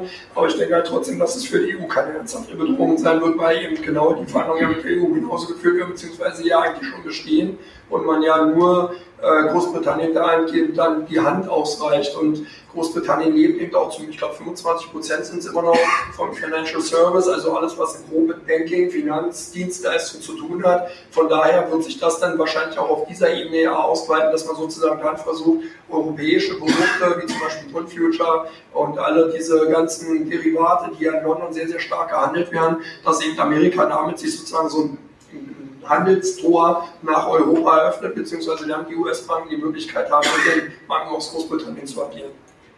Und außerdem denke ich, dass das Ganze auch äh, zeitverzögert anbahnen wird. Das wird wahrscheinlich kommen, aber trotzdem, äh, wenn man jetzt sieht, wir sind in der Exportquote, ist, äh, Großbritannien war immer auf Platz 4 oder 5 und ist jetzt auf Platz 10 zurückgefallen, dass wir weniger dahin exportieren. Das zeigt einfach, dass vor dem Vorfeld schon aus der Angst vor dem harten Brexit, glaube ich, alle ihre Schäfchen ins Trockene gebracht haben oder in den Monaten davor alles rüber geschifft haben, was nur geht, damit, wenn es einen harten Brexit kommt, äh, erstmal die Läger voll sind. Von daher wird es auch ein schleichender Prozess sein und nicht einer, der sich von heute auf morgen irgendwie ins Konto einschlägt. Da war die Hand zuerst, da kriege ich Hilfe, aber ich behalte sie im Sinn. ich kann ja sowas merken. Wie sieht es denn aus, wenn der Brexit dann hart wird und dann vielleicht auch Schottland dann noch raustritt aus dem großbritischen Verbund? Das Schottland-Austritt, glaube ich, äh, da muss ja erstmal ein Referendum auf den Weg gebracht werden, bis sie das gemacht haben, ausgestimmt und dann geht die Verhandlung auch los. Ich glaube, das dauert auch nochmal ein, zwei Jahre. Harter Brexit, ja. Ja, das sagen ja mal alle, das schlägt total ins Konto. Ich glaube, er wird wenn er kommen sollte, wird er die Märkte nicht so ganz hart treffen. Es wird so eine Schrecksekunde geben, wie wir sie jetzt auch gesehen haben. Und dann geht es, glaube ich, wieder ein bisschen offen, wie ich schon gesagt habe. Ich glaube, die haben alle auch darüber exportiert, wie wild aus Angst vor diesem harten Brexit. Von daher wird es dann für mich dann auch wieder nur so ein schleichender Prozess geben, weil erstmal alles äh, auf die Insel exportiert worden ist, was dahin hin muss und die Läger sind einfach komplett voll. Und dann äh, haben wir halt die anderen Streitigkeiten. Dann, ich glaube aber, dass sie sich dann noch ziemlich schnell einigen werden. Und wir haben es ja auch schon gesehen, Entschuldigung, wir haben ja auch schon gesehen, dass, äh, wenn nicht, wird halt immer prolongiert. Also da gibt es halt einen weiteren, äh, danke sehr, dann gibt es halt eine weitere Frist eben für den Austritt. Das wird dann erst 2020 erfolgen. Also von daher, ich denke auch, dass man überhaupt kein Interesse hat, da eine harten Wechsel zu vollziehen, sondern dass die EU dann immer die Hand ausstreckt und sagt, ja okay, bei sich dann habt ihr nochmal Zeit bis Januar 2020 und äh, könnt euch dann nochmal neu ordnen. Aber es ist ja auch ein harter Brexit, würde ja auch bedeuten, dass man sich sozusagen gegen die, also gegen das Parlament in UK stellen, weil die haben ja das Gesetz schon erlassen. Es gibt diesen No-Deal Brexit, das Gesetz, das Verbot dazu, den gibt's, also das gibt's, also von daher kann man eigentlich gar nicht den harten Brexit vollziehen und das ist halt momentan eine sehr interessante Situation. Ja, aber auf der anderen Seite muss man sagen, was wollen die machen, wenn Johnson trotzdem wir steigen aus? Dann müssen sie ihn verklagen, dann geht es vor Gericht, dann wird verhandelt und bis die dann eine Entscheidung gefällt haben, äh, wir sind ja nicht mehr im äh, Mittelalter, ne, wo man ihn dafür dann äh, aufs Schafott geschafft hätte, weil er einen Brexit ja eingeführt hat, sondern es wird ja alles jetzt äh, demokratisch gelöst und von daher, wenn er hart austritt, dann wird es einen langen Prozess geben und dann, ja, ein Misstrauensvotum, das will er ja. Das ist ja genau das, was er will. Und von daher, ich glaube, dass er da machen kann, was er will. Ich habe sie im Sinn gehabt und komme jetzt. Was haltet ihr denn von Wirecard und Tesla? Ich nehme Wirecard. Ja, Wirecard ist, äh, keine Ahnung, ist ein Problemfall. Wirklich für mich ein absoluter Problemfall. Das Vertrauen der Anleger ist vielleicht nicht ganz da, aber man muss sagen, es ist vielleicht auch viel schon eingepreist. Man, wir haben jetzt gesehen, vielleicht ist es ein Nachteil, dass äh, der Vorstand im Vorfeld immer die Klappe so weit aufreißt, dass man eigentlich schon äh, Wochen im Voraus weiß, äh, was er macht. Die Ankündigung, dass äh, Prognose für 2025 angehoben wird. Die hat er ja auch schon Wochen vorher über Twitter angedeutet und alles. Es kommen viele Kooperationen und alles passt, alles, was mir einmal an diesen äh, Pressemitteilungen fehlt, ist zum Beispiel, dass man nie weiß, wie viel bleibt unterm Strich bei Wirecard hängen. Für mich hat Wirecard immer noch nicht geschafft, sein Geschäftsmodell so transparent zu machen, dass man wirklich auch aus den Nachrichten raus wirklich erkennen kann, ist das jetzt ein, ein guter Deal, ist es ein schlechter Deal, mein Paradebeispiel ist da immer, wir haben äh, über irgendein äh, malaysischen Bezahldienstpartner äh, die Geschäfte über Kreditkarte von Ikea in Malaysia online erworben. Ja, genau. Jetzt, jetzt frage ich mich, wie viel aus Malaysia kaufen online bei Ikea mit einer Kreditkarte, die über Wirecard läuft? Wie viel bleibt da hängen? Ich habe keine Ahnung. Es wird auch nie gesagt. Die Zahlen passen, aber man muss immer warten auf die Zahlen. Das Einzige, was man wirklich bei Wirecard fest an der Hand hat, sind, wenn sie ihre Zahlen veröffentlichen. Ansonsten, es gab letzte Woche mal eine Pressemitteilung, da war dann tatsächlich eine Zahl drin, wo sie gesagt haben, sie rechnen damit, dass 500.000 äh, Euro unterm Strich im Jahr hängen bleiben. Das war zum allerersten Mal, dass man sowas gelesen hat bei Wirecard. Ich habe stolz auf der Seite auch im Artikel ausführlich gefeiert, dass sie endlich mal eine Zahl genannt haben.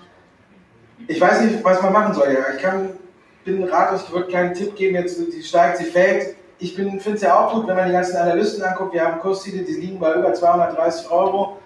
Viele Analysten sagen, kauft den Wert, aber die Anleger tun es nicht. Man sieht es gerade, wenn Risiko wieder aus dem Markt genommen wird, ist komischerweise Wirecard eine der ersten Aktien, bei denen aufs Verkaufsknöpfchen gedrückt wird. Du weißt, wenn wir in der Sendung darüber sprechen, welche Werte werden am meisten getradet, wenn es schlecht läuft, Wirecard, Wirecard raus aus dem Depot. Die Anleger haben nicht so richtig das Vertrauen.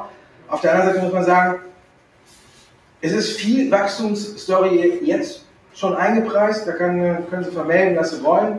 Ich finde den Wert nach wie vor gut, aber man kann da jetzt keinen Zeitpunkt festlegen. Ich habe auch nur eine Sendung, heißt Mahlzeit, da habe ich es auf meiner Watchlist und da überlege ich, ob ich sie rausnehme. Aber da hat man immer dieses Gefühl, wenn ich sie jetzt verkaufe, dann fängt sie nächste Woche an zu steigen. Ich glaube, sie wird nicht viel weiter fallen, aber ich glaube, sie wird noch eine ganze Zeit lang brauchen, bis sie überhaupt wieder in diese Region kommt.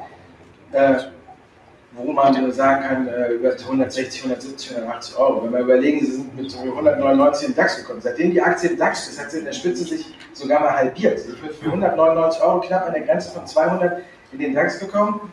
Danach war erstmal Rebo, alle haben gedacht, äh, es geht weiter, wir sind ja jetzt im DAX, aber Pustekuchen, da hat die Aktie auch ohne Grund einfach verloren. Dann kam die Financial Times Attacke, da sind wir sogar auf 90 Euro runter, äh, runter, runter 100 Euro, ich glaube 94, 95 Euro sind wir runter. Also hat sie sich vom DAX-Eintritt bis dahin hat sie sich einmal halbiert. Jetzt ist sie wieder auf 130, ist eigentlich auch gut und ich denke, dass sie erstmal jetzt ihr Potenzial so ein bisschen ausgereizt hat und ich weiß noch nicht, was ich jetzt sagen könnte, was sie noch überhaupt veröffentlichen sollen, damit die Aktie steigt. Wir hatten zum Beispiel am Donnerstag drei Kaufempfehlungen von, an einem Tag. Goldman Sachs, Deutsche Bank und Hauck und Aufhäuser.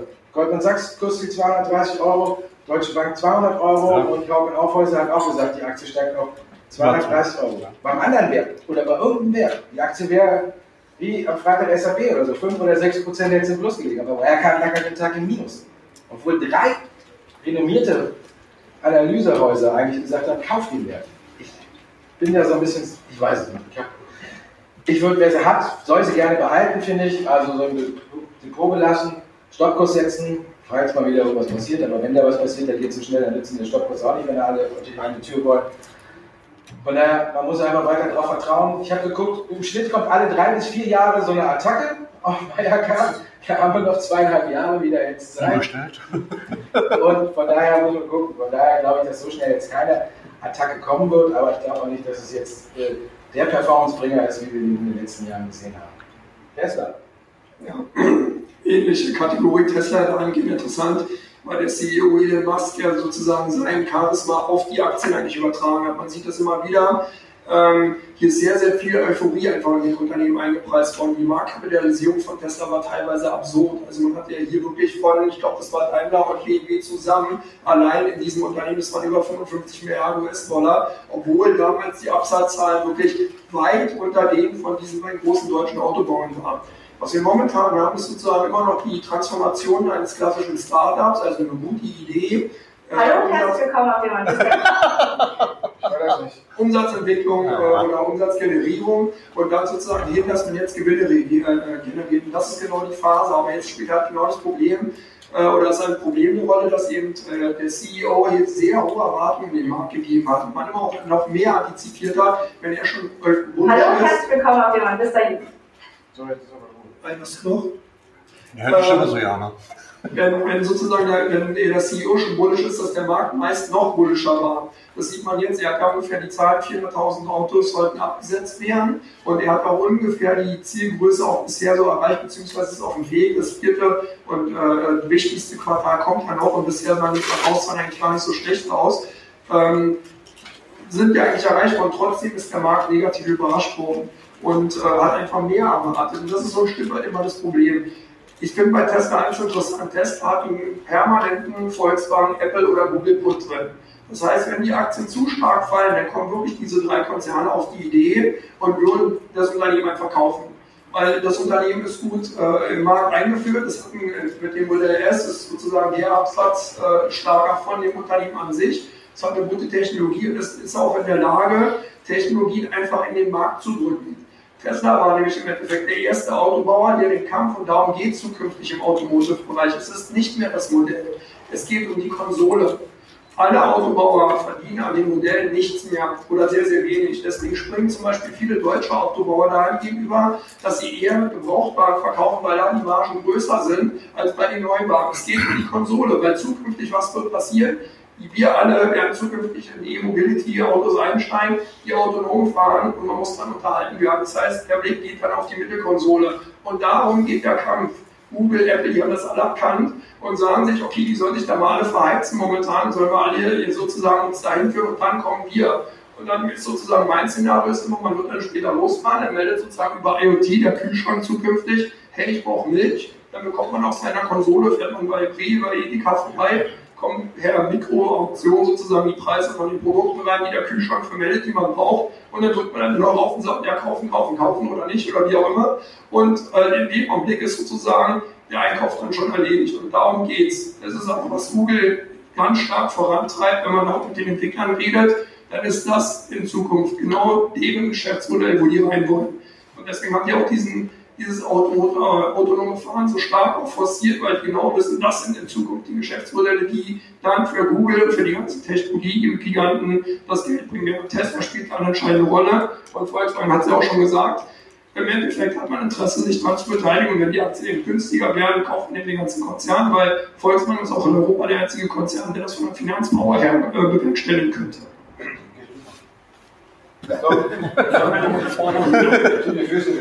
Habt ja. ihr eine hm. Meinung zu Alterix? Alterix. Was ist das? Wusste ich, da kann er nicht sich zupassen. Was ist. Obelix. Fühl mal noch mehr aus. Ähm, es ist ein Unternehmen, was äh, im Tech-Bereich, so gesagt, Daten aufbereitet. Wer ist denn Alterix. ALT. Das ist wir lernen nichts nicht aus, ne? Ja. Das heißt, wenn Daten aufbereitet. Gibt's nicht. Also ich würde mal sagen, da war keine Meinung. ich muss passen. Ich bin weiter. Ja, bitte. Eine Frage. Welche Aktien stehen denn aktuell im Fokus? Ja, mal guck sein.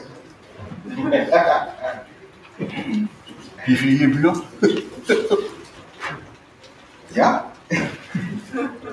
Wasserstoff und Medizintechnik finde ich äh, ist interessant, läuft so ein bisschen äh, unter dem Radar. Äh, Wasserstoff natürlich um einiges risikoreicher als ähm, Medizintechnik. Eckert und Ziegler zum Beispiel, wenn man guckt, neues Allzeithoch. Kaisers Meditech hat erst vor kurzem die Zahlen gemeldet, die eigenen Erwartungen übertroffen. Warta zählt man ja auch noch in den Bereich von Medizintechnik mit den ganzen Batterien auch für äh, Hörgeräte und alles. Und jetzt wird ja auch gemunkelt, dass Warta sogar für Apple produziert. Also Medizintechnik finde ich ist ein sehr spannendes Feld, wo auch äh, die Zahlen und alles passen, dass so ein bisschen auch äh, Rezeptionsängste da braucht man da nicht haben. Das ist einfach ein Geschäftsfeld, das enorm boomt und wo man einfach äh, permanent gute Zahlen sieht und auch permanent gute Kurse, wenn man sich die Aktien anguckt. Die sind jetzt alle auch ein bisschen zurückgekommen, aber die haben sehr gut performt noch im laufenden Jahr. Und wenn man da einen Rücksetzer sieht, finde ich immer, muss man überlegen, ob man tatsächlich im Bereich Medizintechnik also finde ich, muss man dabei sein.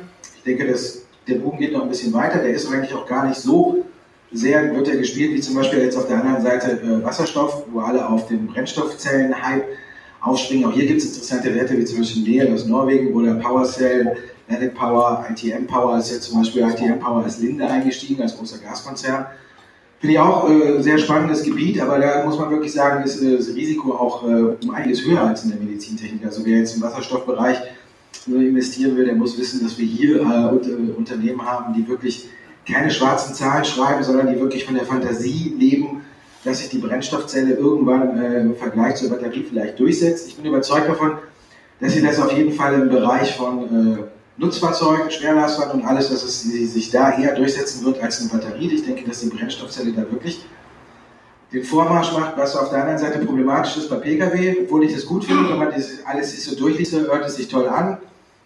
Die Brennstoffzelle an sich äh, hat eine längere Reichweite als die normale Batterie, ist schneller zu betanken, genauso als wenn man mit seinem Auto an die Tankstelle fährt und hat in fünf Minuten die Brennstoffzelle wieder voll. Und jetzt kommt dann immer dieser ganz super tolle Vergleich, wenn man dann nur grüne Energie verwendet, äh, ist es natürlich auch emissionsfrei. Ich finde es immer so lustig, VW setzt ja komplett auf die äh, auf Batterie und hat äh, gesagt dann aber immer, das ist immer so schön, wenn ich dann, wenn alle sagen, wow, die Batterie ist die Lösung der Zukunft, dann gibt äh, VW zwei Angaben. Wenn man europäischen Strom nimmt, dann hat man weniger Emissionen als äh, wenn man einen Diesel hat. Aber wenn man jetzt äh, nur deutschen Strom für die Batterie verwendet, dann hat man mehr Emissionen als ein Dieselfahrzeug. Weil in ganz Europa mehr regenerative Energien sind. Wenn man die Braunkraftkohlewerke von RWE und so reinrechnet, dann ist so eine Batterieproduktion schädlicher als ein Diesel. Das finde ich gut in den ganzen Studien, dass VW darauf hinweist, aber nur bei europäischem Strom. Wenn wir nur regenerative Energien haben und damit äh, die Brennstoffzelle anfeuern, haben wir null Emissionen. Das finde ich gut. Das Problem ist halt eben nur, wie er Andreas schon ausgeführt hat, die großen Autobauer spielen nicht mit. Das ist so der letzte Kick, der vielleicht der Wasserstoff äh, oder der Brennstoffzelle fehlt. VW hat sich klar positioniert zur Batterie, Tesla müssen wir natürlich drüber reden. Daimler und BMW fahren noch so Mischlösungen, die experimentieren noch mit der Brennstoffzelle, haben aber jetzt äh, kein richtiges Fahrzeug auf dem Markt, wo man sagen könnte, ja, das zieht. Da sind wir bei der gleichen Problematik dann auch, die wir auch lange Zeit bei der Elektromobilität haben. Wo kriege ich eine Wasserstofftankstelle her? Das ist so ein bisschen wie das Huhn, das Ei. Die einen sagen, ja, wir brauchen mehr Tankstellen, damit es sich lohnt, äh, Brennstoffzellenautos zu produzieren und die anderen sagen, wir brauchen mehr Brennstoffautos, damit es sich lohnt, äh, Brennstofftankstellen zu produzieren. Aber was ich den entscheidenden Vorteil halte, ist, zum Beispiel eine Brennstoffzelle aufzutanken, kann ich an der normalen Tankstelle kann ich einfach eine neue Zapfsäule dahinstellen, wie, wie jetzt tanken, und dann kann ich den Wagen direkt wieder vollhauen und kann damit fahren. Also ich denke, dass besonders nicht äh, bei den Nutzfahrzeugen, das, äh, die das Rennen machen wird, die Brennstoffzelle, eher als die Batterie. Auch vielleicht bei Schiffen oder allem, was großartig und groß angetrieben werden muss, denke ich, wird die Brennstoffzelle sich durchsetzen und eventuell dann vielleicht darüber, über die Hintertür, äh, sich auch nochmal auf dem Pkw-Markt etablieren. Aber da ist eben das große Problem, dass wirklich die großen Autobauer nicht mitspielen und dass wir mit VW und Tesla eben zwei ganz große Konzerne und Autobauer haben, die sich wirklich klar zur Batterie positioniert haben und damit äh, der Brennstoffzelle Fantasie nehmen. Ja, für mich sind es eigentlich im ganz Großen und Ganzen, vielleicht dazu nochmal die drei, also eigentlich kann man sagen Bewegung oder Motion insgesamt, ist natürlich der Automotive-Bereich weiterhin, das hat ja schon gesagt. Ich denke, wenn man die als äh, ein Unternehmen sich in Volkswagen ansieht, die finde ich sehr, sehr interessant, weil die aus meiner Sicht heraus konsequent äh, ihre Strategie umsetzen, die auch verfolgen, auch bereit sind, richtig Geld dafür in die Hand zu nehmen und so und nachhaltig auch diesen Trend weiter mit verstärken.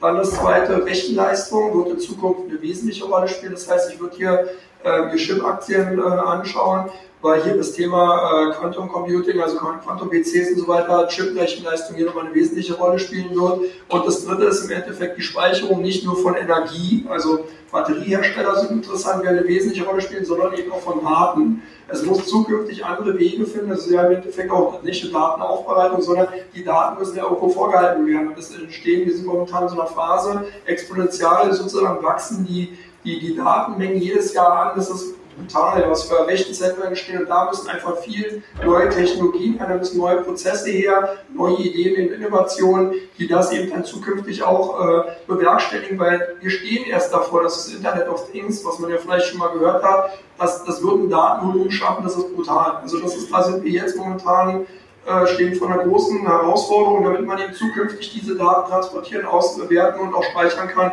Und ich denke, dass das die drei großen Themenbereiche sind, die zukünftig eine wesentliche Rolle sind, auch in den Depots sicherlich dann äh, Gewinne bringen können. Ja, haben wir noch Fragen? Haben denn die auch einen Namen, diese Schilderung, die Sie gegeben haben? Ich habe jetzt also nichts gehört von den zurückgezogen. Ja, das ist so, ich würde sagen, also natürlich sollte man da erstmal auf Biggest Beautiful gucken, weil die äh, Problematik ist, wenn man auf Unternehmen geht, die ein Stück weit ähm, in der Forschung zum Beispiel noch tätig sind, die können schnell auch eben von Trends überrannt werden, beziehungsweise können eben große Unternehmen äh, wie eine Intel oder sowas, die können natürlich dann auch ihre Technologien einfach in den Markt reindrücken.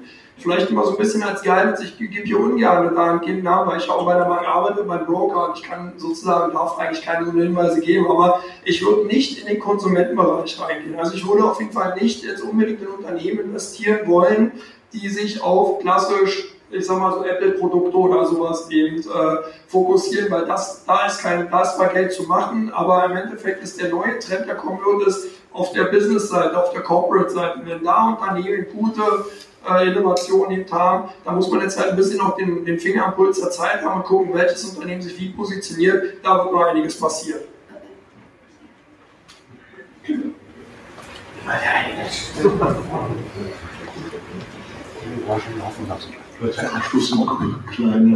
Wechsel.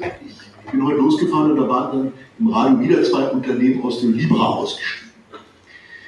Und ich habe hier heute gehört, das sei eine ganz wichtige Sache für die Entwicklungsländer, weil die eben Probleme hätten, äh, nicht wie die Länder, die mit Dollar oder Euro handeln, also als Zahlungsmittel. Wir wissen aber, dass die Notenbanken und die staatlichen die Regierungen eigentlich dagegen sind. Also die Frage jetzt, was wird aus Libra? Ich bin hier kein Fan davon. Gebe ich direkt zu dir. Ja, die Frage ist bereit. Die Frage. Ja, mal jetzt. Ähm, die Frage ist berechtigt. Ich hatte vorher so ein bisschen die Befürchtung gehabt, dass Libra eigentlich ein Projekt ist, was wirklich ähm, die Blockchain-Technologie, die dahinter steht, missbraucht. Also dass man da sozusagen versucht, ähm, also eine Technologie, die eigentlich sehr, sehr interessant ist und auch eine Sinnhaftigkeit ist. Sie haben es ja gerade gesagt, zum Beispiel Zahlungsabwicklung eben in Ländern, die nicht unbedingt am Zahlungssystem verbunden sind, dass man das in ermöglicht. Dadurch, dass wir momentan hier der Druck von der Regulatorik und dass der Druck von den Staaten so groß ist darauf, auf dieses Projekt, glaube ich wieder an die Blockchain-Technologie insgesamt. Ich glaube auch, dass das Projekt lieber in sich schon sehr interessant gewesen wäre. Warum sind denn Mastercard, PayPal und Visa ausgestiegen? Das sind Finanzdienstleister. Die haben einfach einen unheimlichen Angst davor, dass die durch die Geldwäsche-Problematik und mit Libra ist momentan es einfach nicht möglich, das auszuschließen. Das heißt, wenn Sie jetzt zum Beispiel eine Wallet einrichten und Sie haben da Ihre Token drauf, also die Libra-Token, und äh, Sie transferieren den an jemand anders, dann wissen Sie zwar seine, seine Wallet-Nummer, aber Sie wissen nicht, wer dahinter steht. Und das ist ein Problem für die Zahlungsdienstleister, weil wenn nämlich da dann auf einmal irgendein IS-Krieger hinter steht oder sowas, dann bekommt nicht derjenige, der die Transaktion sozusagen auf der anderen Seite abgeschlossen hat, dann eins auf den Kopf, demzufolge wirklich eine riesengroße Strafzahlung, sondern die Unternehmen, die, die in diesem Konglomerat drin waren. Das heißt, Visa, PayPal und Mastercard machen das einfach aus ähm, Abwägung heraus, dass man eben hier Vorsicht ist besser äh, als Nachsicht, beziehungsweise Vorsicht ist die Mutter, der, die Mutter der Porzellankiste, dass man einfach sehr, sehr vorsichtig ist, weil man keine Strafzahlung haben will. Ich glaube auch, dass der Ansatz von Facebook einfach ähm, interessant war, aber einfach falsch aufgesetzt worden ist. Man hat die versucht, sich auf ein Modethema aufzusetzen und es in den Markt zu drücken, ohne es vernünftig zu kommunizieren. Ich glaube auch eher, dass die Blockchain-Technologie an sich die wird kommen. Das kann auch keine Regulatorik, das kann auch keine Notenbank aufhalten. Es wird aber ein schleichender Prozess, ein Prozess der Akzeptanz werden als vielmehr ein Top-Down-Ansatz, dass sich ein Unternehmen hinstellt und sagt, so, das ist jetzt so, wir machen das so. Also man sollte dieses Thema weiter verfolgen, aber ich glaube, dass Libra wirklich da ein Problem momentan hat, weil jetzt die Finanzdienstleister, die Zahlungsabwickler draußen sind. Eine Frage? Ja, Wie stehen Sie denn zu äh, den Rohstoffaktien fürs nächste Jahr, vor allem Gold und so weiter, aber eben zum Beispiel eine Aktie Rio Tinto? Ja, Rio Tinto ist, ja, wer in Brasilien unterwegs ist, der muss sich natürlich auch des Risikos bewusst sein. Gold ist natürlich so eine Sache, ja, viele sagen jetzt alle, ich bin immer so ein bisschen skeptisch, jetzt sagen wirklich alle, juhu, Gold und äh, Gold Forest City ist jetzt gekommen, hat 1700 ausgerufen, ich habe schon mal äh, was gelesen, die haben gesagt 2000, 2200 äh, in den nächsten 12 bis 18 äh, Monaten. Wenn die Euphorie immer am größten ist, dann muss man immer so ein bisschen vorsichtig werden. Ne? Wir sehen jetzt auch, dass äh, solange die Märkte jetzt wieder laufen, wird natürlich Gold unter Druck sein. Eine Spekulation hatte ich auch schon mal woanders gesagt, war natürlich, dass der Handelskrieg äh, keinen Zwischendeal abschließt und Gold dann natürlich explodiert. Jetzt haben wir zurzeit eine andere Phase, die genau umgekehrt ist. Da habe ich falsch gelegen und ähm, muss man dementsprechend auch äh, sich darauf einstellen. Aber ich denke, na klar, es ist immer die gleiche Spekulation, die Spielchen wiederholen sich. Gold zieht an, dann kommen die Rohstoffwerte hinterher und dann äh, muss man gucken. Aber was mich auch jetzt verwundert, wenn wir über Rohstoff reden, ist zum Beispiel, dass wir die ersten äh, Warnungen sehen äh, bei den äh, Erdöl, bei den großen Erdölkonzernen. Eigentlich hatte man ja gedacht, dass die bei 50 Euro, wo sie sich alle so verschlankt haben und gesagt haben, wir können gut mit 50 Euro leben, aber wenn wir überlegen, wo der Ölpreis jetzt steht, dass sie sagen, ja, für uns kein Problem. Aber jetzt kommen trotzdem schon die ersten Gewinnwarnungen. Ich finde, Gold sollte im, ja, also das dürfen wir nichts empfehlen, ne? aber ist eine gute Beimischung, wenn man es mag. Ich denke, die Aussichten sind noch ganz gut. Wer ein bisschen mehr Risiko möchte oder so, guckt vielleicht auch noch auf Silber. Man sagt ja immer, dass Silber dann irgendwann hinterherzieht. Oder der Unterschied, weil ein bisschen die Problematik dabei ist natürlich, dass Silber eher auch äh, von der Industrie benötigt wird, eher ein Industriemetall ist als jetzt ein, wie Gold und dass dann die Nachfrage natürlich auch noch dahin hinzukommen muss und passen muss. Und wenn jetzt die ganzen Rezessionsängste kommen und die Nachfrage sich ein bisschen abschwächt, äh, tut sich Silber halt um einiges schwerer als Gold. Aber insgesamt denke ich, ja, man sollte da immer einen Wert auf der Watchlist haben und äh, gucken. Man kann auch mal einen kleineren, spezielleren Wert nehmen, einen Minenwert oder so, wo man sagt, aber das ist wie mit äh, Wasserstoff. Man muss sich auch des Risikos bewusst sein, dass man da eingeht. Die Großen sind natürlich eher weniger anfällig, aber da gibt es dann halt auch den einen oder anderen Skandal dafür, den man dann verkraften muss. Wie siehst du es? Vielleicht nochmal speziell zu Rio Tinto. Du hast nicht mehr zu trinken dran. Nee, das ist egal. Ich kann so selber stolz raus. Ähm, Rio Tinto hat noch das Problem, dass die natürlich sehr stark auch im Kupfer- und Eisenerzbereich mit unterwegs sind. Das heißt, sie sind voll mit in den konjunkturellen Zyklen drin. Äh, ich würde mal so ein Stück weit gucken, das ist auch, was Markus gerade gesagt hat, wenn man wirklich eher auf Krise setzt, dann pur Gold. Also alles, was mit Gold Explorer und so zu tun hat, die also nicht diesen konjunkturellen Charakter mit drin haben. Es gibt ja zum Beispiel in den USA eine Freeport Victoria, die sind auch super interessant, super günstig bewertet. Das Problem ist, die haben ganz hohen Kopferproduzentenanteil drin und der wird auch vom Markt so bewertet. Das heißt, die Marktteilnehmer schauen drauf und sagen, ja gut, die haben halt Gold, aber die haben halt auch sehr, sehr viel Kupfer. Für uns ist es momentan ein hohes Risiko Exposure, was wir nicht haben, weil deswegen kaufen wir die Aktie nicht. Das heißt, interessant wären so eine Werte in dem Augenblick, wo die Konjunktur sich wieder erholt, weil dann würde man zwar denken, okay, Gold gewinnt ja nicht mehr, weil keine Krise mehr am Markt ist, aber dann kommt eben Eisenerz größere Nachfrage, dann kommt eben die Kupfer größere Nachfrage, Palladium etc. Obwohl Palladium ja sowieso schon stark war, aber dann werden diese Unternehmen noch umgespült.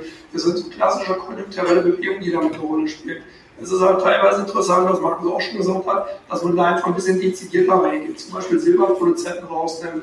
Da gibt es auch einige, die ähm, wirklich sich nur ganz stark darauf spezialisiert haben. Und dann kann man eben genauso eine Szenario machen, dass man sagt, okay, ich glaube halt daran, dass Silber weiter steigt und dann nutzt man diese Minen oder diese Produzenten eben als Hebel, weil das ist auch nichts anderes, so funktionieren die. Auch die Aktienstränge überproportional, weil einfach deren Hebeleffekt durch die Produktion, durch die gestiegenen Rohstoffpreise da ganz klar sich entfalten. Da war gerade eine Sache dazu. Mit Gold sichert man Einmal doch nicht. Also mit, Gold sichert man doch eigentlich die Währung ab. Das ist doch keine Anlageempfehlung für Wieso sichern man die Währung? ab? Wenn der Dollar fällt, ist Gold, steigt Gold automatisch, weil ein Dollar gehandelt wird, dann wird es billiger und dann gehen die Leute noch mehr rein. Im Grunde genommen ist es sicherer als eine Währung sogar. Bevor ich mir überlege, ob ich auf Währung spekuliere, würde ich mir immer Gold ins Depot legen. Das wollten wir hören? Jetzt bin ich wieder zufrieden. Frage Alexa. Alexa, was kann ich mit Gold machen? Vielleicht zum Abschluss noch, wo Sie uns äh, wöchentlich finden. Zum einen auf der Seite von Onlista, Sie sehen es hier schon, Commander Börsen Podcast. Sie finden es aber auch über iTunes, Spotify, Google, Overcast und RSS, überall in den gängigen, wie nennt man das, Medien? Es Medien, keine Ahnung, äh, wo man Podcasts halt eben hören kann, finden Sie auch äh, Come On. Und wenn Sie es ganz einfach haben wollen und beides auf einmal haben wollen, auf unserer Onlista-Seite haben Sie eben. Und dann haben wir es hier auch nochmal YouTube-Kanal, können Sie sehen, da ist also auch Come On, der Börsen-Podcast, da kann man den dann auch hören. Da haben Sie noch ein kleines Bildchen dazu, aber äh, das sind die, Zahl, die Sachen, wo Sie uns finden. Also, wir, einmal pro Woche sind wir zwar äh, auf Sendung, machen unseren Podcast. Dauert immer so zwischen 20 und 25 Minuten. Manchmal übertragt der Repo, dann ist es auch eine halbe Stunde. Deswegen finde ich auch die Stimme. Diese Woche ist er leider ausgefallen. Wir wissen warum, ne? weil die Stimme versagt hat. Kein Blick blau. Aber ab nächste Woche sind wir dann wieder äh, auf diesen Seiten zu hören. Hat mich gefreut. Ich hoffe, es hat Ihnen Spaß gemacht. Dankeschön, dass Sie uns zugehört haben. Und äh, ich verabschiede uns für uns beide. Der Herr Lipko sagt auch Danke. Der Sturm, die Sturm, jetzt die Sturm. macht nur so. Sonst fällt er ne?